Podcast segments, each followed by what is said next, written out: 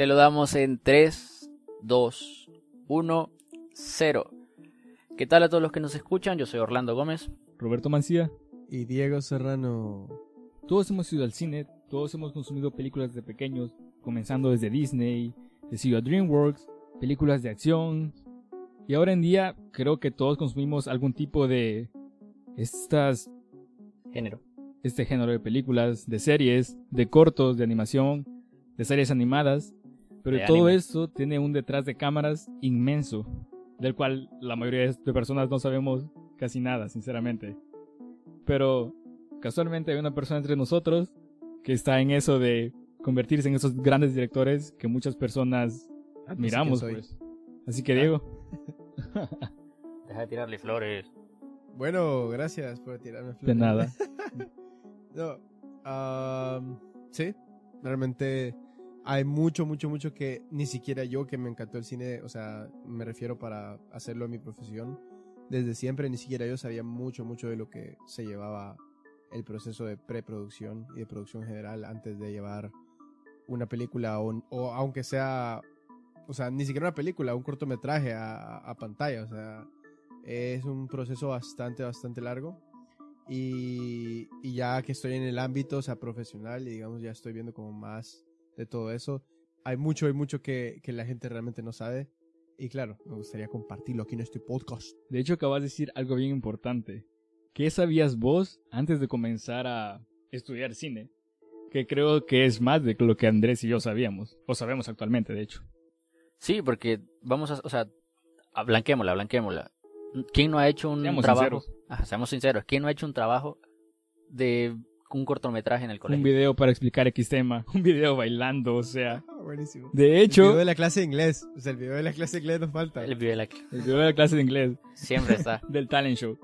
De hecho, ese, ese tipo de cosas del colegio, como desde noveno grado para arriba, tanto míos como de mi hermana, me los hacía Diego, o sea, y no me cobraba, de hecho eso era lo mejor. Roberto, no digas eso, eso es secreto de Estado. si me gradué. Ah, eso sí, es cierto. Incluso recuerdo, si no me equivoco, que una vez le, editaste, le hiciste un video a mi primo. Sí, sí, también le, edité un video, le edité, ellos lo grabaron. Sí, de hecho, aquí entre nosotros, entre familia, Diego era el, el que encargado de hacernos los videos en ese tipo de cosas. ah, huevo. Para los que se acuerden y conozcan la historia, eh, yo, eh, mi familia tuvo una, una pupusería que hacíamos venta por, por internet. Diego nos hacía toda la producción audiovisual de, de, la marca. O sea, él hacía todo, nos hizo el logo, nos hizo todo. Sí, la fotografía, videos. Sí, ahí sí que es el, es el elegido para ese tipo de trabajos. el elegido. Sí, desde ahí comenzaron los, los pasos de Diego para comenzarse a formar en esto de, del cine. Ah, bueno, la verdad sí, la verdad sí. Pero bueno, con tu pregunta, ¿qué es lo que yo sabía antes de comenzar a estudiar? Mira, realmente, o sea, creo que sabía ámbitos bien generales. O sea, creo que yo sabía de que pues había una preproducción, obviamente algunos de los rangos que existen dentro de la, de la ¿cómo se llama madre? De la, del equipo que hace la producción, por ejemplo, los directores, directores de fotografía, yo sabía de eso, sabía que, que habían un par de, de, gente por ahí regada que yo decía, ah, ellos trabajan dentro del crew, pero, pero de ahí no sabía mucho más, o sea, yo sabía de que, porque ven así que, ustedes no ven la cara, pero que siempre me ven mal, este, pero bueno, uh, no, y sabía pues de que había habían guiones, que había un proceso de guion, o sea, había guionista y todo. Pero hasta ahí, nada más. Sí, es, o sea, acabas de hablar más de lo que yo, de hecho, sé del cine. O sea, lo que yo sé es de que hacen un casting. Sí, incluso más de lo que sabía actualmente. De selección para los actores, ni siquiera sé si los actores son llamados. Sé que hay actores que son llamados porque los que dirigen la película los quieren específicamente para su personaje. Eh, pero hay otros que sí tienen que audicionar y toda la onda. De ahí que hay, un director que lo graba, hay gente que ayuda, pero realmente no sé la cantidad de personas que se involucran en todo eso. Ya, mira, depende. depende, realmente, porque... ¿De qué? Del tamaño de, la, producción, del tamaño de la producción. porque hay producciones, por ejemplo, no sé, para un cortometraje, que puede ser que podamos usar nada más 10, 15 personas en el equipo, y obviamente pues eso no es mucho pero estamos hablando de películas grandísimas como las películas de Marvel. O sea, que son... Es un equipo inmenso. películas de millones, o sea, que son un equipo increíblemente grande, o sea, solo en, en, los que sirven la comida, el catering, solo ellos son como 30 mens, o sea. Dudo de cierto. O sea, increíble. Entonces, depende. Por eso te digo, depende. De hecho, yo aquí quiero hacer el pequeño paréntesis y promoción para Diego, porque tiene un canal de YouTube donde sube ciertos cortos. Ya tenés, ¿qué? ¿Cuatro o cinco quizá?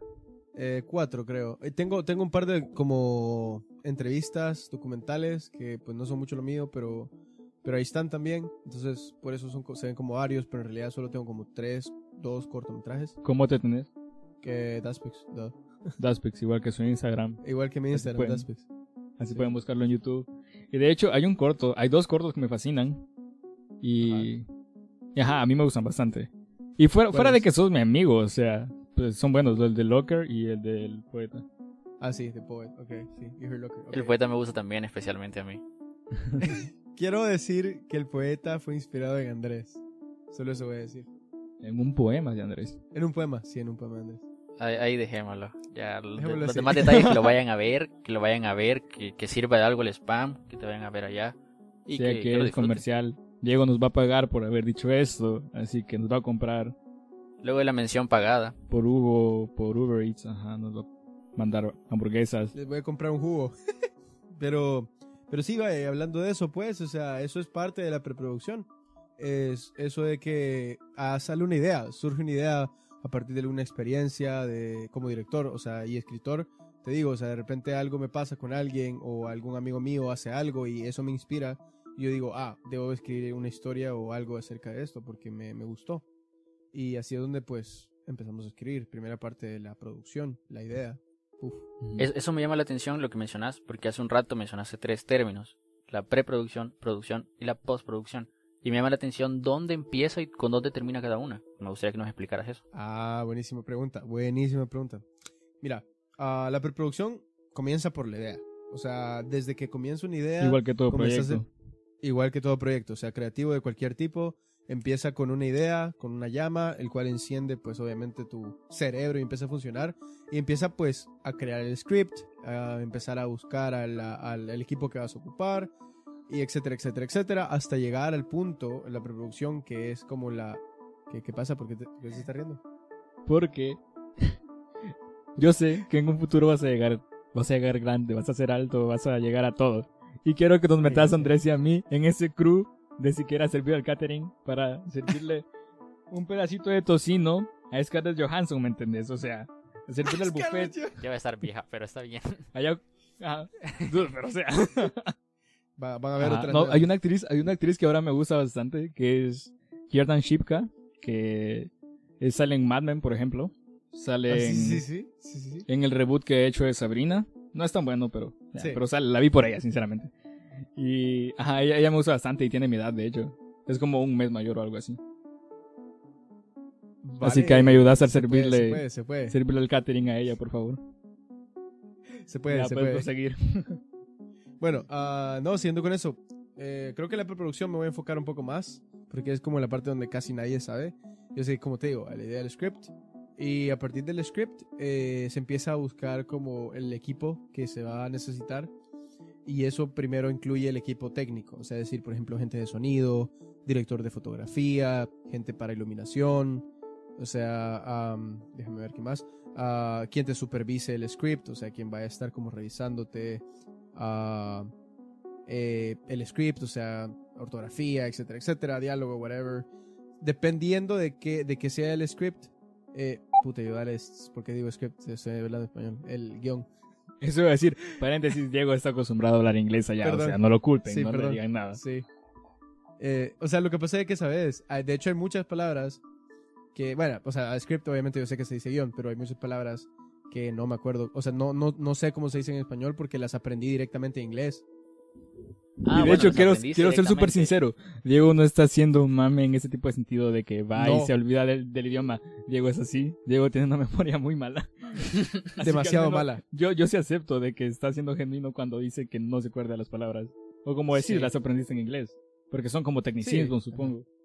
Son tecnicismos del, del ámbito, entonces son cosas de que no sé cómo se dice en español porque nunca, la, nunca las aprendí. También hay que tomar en cuenta que Diego le cuesta el lenguaje, y si se le olvidaba el español cuando solo vivía acá, ya viviendo allá y viendo otro idioma, se le iba a olvidar. En español. Soy, o sea, ustedes no me han visto escribir en español, pero si se van a mi Instagram y ven, sí. y ven, en, sí, y ven en alguna descripción, oh my god. O en inglés, o sea, tampoco te sale. No, pero en inglés no tanto, no, no tanto. La primera foto que publicaste en inglés, que estabas en Canadá, tenía como 20 errores ortográficos. Y creo que le dije a mi hermana o a Andrés. Y fue como que, mira, así es mundo. así es mundo. Probablemente, probablemente. Pero sí, no, en el lenguaje soy muy malo. O sea, escribiendo soy muy malo, eh, digamos. Por eso lo tuyo es la audiovisual. Sí, entonces expresarme con la visión. Pero siguiendo. Eh, bueno, llamaste a todo el equipo necesario para, para desarrollarlo y cada, cada parte del equipo, o sea, el equipo de arte, iluminación, etcétera, empieza a hacer su, uh, nosotros le llamamos breakdown, que creo que en español creo que se llama desglose de guion, Ajá, que básicamente desglose como la palabra. Ok, desglose. Entonces, el desglose empiezan a sacar obviamente partes de, por ejemplo, que se va a necesitar para, para el arte, que se va a necesitar para el audio, que tanto equipo, qué iluminación se va a necesitar para tantas escenas. Dentro de eso cabe, o sea, eh, armar tu... Ah, no me acuerdo cómo se llama. ¿Escenografía? Sí, o sea, el, arte, el arte es ah, parte como la escenografía. Ah, ok, ok. Que, que incluye también la locación, que hay gente especial para eso, o sea, la gente que que busca específicamente locaciones. Por ejemplo, si en el script hay una puta, si en el guion hay una no, es que espérate, es que es mi cara porque me acabo de dar cuenta, o sea, me acabo de dar cuenta de todo lo que involucra. O sea, sinceramente, vos acabas de decir locaciones, yo acabo de decir, o sea, el que contrata el tipo de las locaciones, el que hace el trato con las demás personas. O sea, lo pensás y en serio es una compañía gigante todo esto. Claro, y o sea, y eso que, y eso estamos hablando del productor, etcétera, etcétera, y eso todavía no hemos llegado al momento en donde se hacen los tratos y las, y las, y los papeleos. O sea, esto literalmente solo está... O tenías comenzado a grabar y ya acabas de poner para como nada. partes antes. Para nada, pero eso sí, quiero aclarar de que la preproducción es la parte más importante. O sea, decir, si tú haces una preproducción sólida, después la producción, que es la parte donde se graba, va a ser mucho más fácil. ¿Me explico? Y se va a gastar menos. Entonces la parte más delicada y más tediosa y más cara es la preproducción. Como te digo, entonces gente de locación, si yo necesito, por ejemplo, una, eh, ¿cómo se llama esto? Una cafetería, eh, pues ellos apuntan así como que hay que conseguir una cafetería, eh, si necesito un baño, qué baño se va a conseguir. Entonces todas esas cosas, cada una de las partes donde se tiene que grabar, donde va a haber una escena, alguien tiene que ver cómo se va a conseguir. Usualmente es el productor. Si la, si la si el equipo es bastante grande, se consigue alguien específicamente que solo busque las locaciones. Entonces, eso es solo, eso es solo la parte de desglose de guion. Después de eso, va, ya se empieza a hacer como el presupuesto, que es donde se vienen a unir todas las cosas para ver cuántos días de grabación se van a necesitar, qué cosas se tienen que comprar, qué lugares se tienen que alquilar, qué, qué por ejemplo, qué, ¿cómo se llama? qué luces, qué cámaras, qué lentes, cuántos días, todas esas cosas van subiéndole dinero obviamente al presupuesto y dependiendo de qué tan largo sea y de cuántos días de grabación eh, se tengan planeado hacerse, em, eso se va a pues tener el presupuesto para, para decir como bueno, aquí está, este es el presupuesto, este es el guion, ¿se va a hacer o no se va a hacer? La carnita asada. Sabía que le ibas a decir, pero te tardaste un ratito. Ajá, es que eso es lo peor, que también te lo pueden bajar, ¿sabes? O sea, si la mesa ejecutiva no le gusta la idea, supongo que pueden rechazar todo ese trabajo previo. Sí, claro. Y por eso es de que hasta ese momento el trabajo es en el aire, me explico, porque hasta ese momento no hay algo sólido que te diga así como, ah, esto se va a armar, me explico, porque, por ejemplo, si el productor ejecutivo, que es la persona que suelta la plata, dice así como, miren, la verdad que el presupuesto está muy caro, o sea, yo le puedo dar, puedo darles este dinero, que puede ser hasta dos mil dólares menos de lo que tú estabas esperando o hasta más. Entonces, de repente ya con esa, con esa noticia eh, va, va, a haber que hacer ajustes, va a haber que quitar una escena, va a haber que reducir costos en locación o audio o lo que sea. Entonces ahí se le va quitando para ver hasta dónde la casa productora o el productor ejecutivo decide soltar el billete. Esto no sé si se relaciona porque hay películas que son eh, la versión del director, Director's Cut, que es de que la mesa ejecutiva creo que metió mucha mano y el producto no fue como el director lo esperaba. Y aquí es donde salen ese tipo de versiones diferentes, tratando de, supongo que refinanciarle lo que, lo que perdieron del presupuesto. Sí, de hecho es totalmente cierto. Y lo que pasa con eso de que, vaya, hay que ponerte a pensar que la, el, el productor ejecutivo es no solamente una persona. O sea, puede ser una persona, pero puede ser una compañía. Entonces, si esta compañía no le gusta el producto y dice así como, hey, realmente yo quería que saliera más, por ejemplo, em, cosas de, de, la marca Sony. Y o sea, y pueda, o sea, es algo que realmente para la película no afecta en nada, pues, o sea, como en plan, realmente a mí no, no, me, no me da nada en la historia el hecho que aparezca un montón de cosas de Sony. Pero claro, como ellos están soltando el billete, hay que hacer lo que ellos dicen, pues. Entonces es cuando, cuando pasa eso. Yo hubiera escogido a Warner, porque Warner tiene esa fama de que mete mucha mano en un montón de películas, ya como Harry Potter o últimamente las de la Liga de la Justicia, que son malas y la, la gente nunca les gustan esas películas, pero porque siento que eso, que los productores tienen mucha mano adentro y cambian pues la esencia del, de la historia. Total, muy, muy cierto, muy cierto, muy cierto. Eso pasa.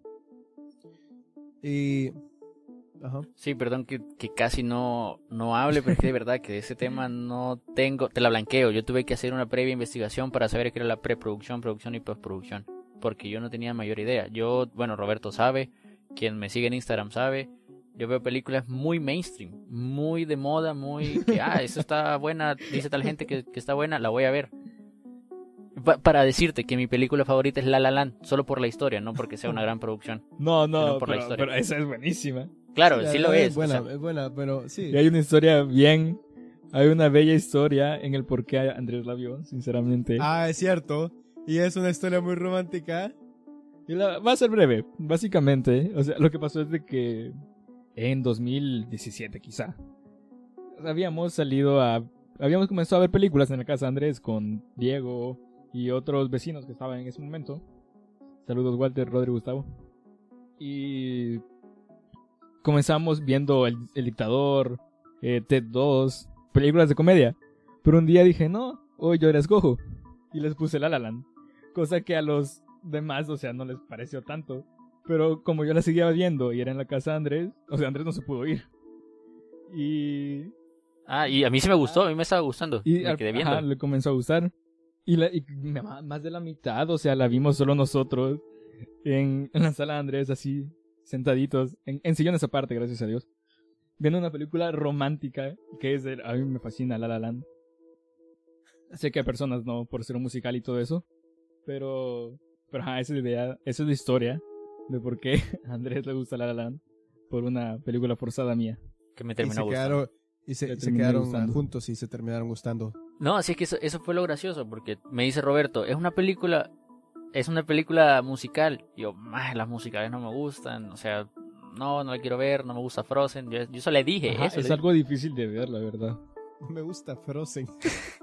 pero, pero fue como... No me gusta Frozen. No me gusta nada. Es que es lo primer musical que se me vino a la mente, después de High School Musical.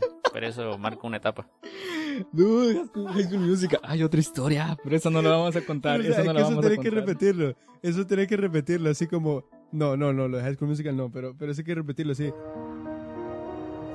No me gusta Frozen.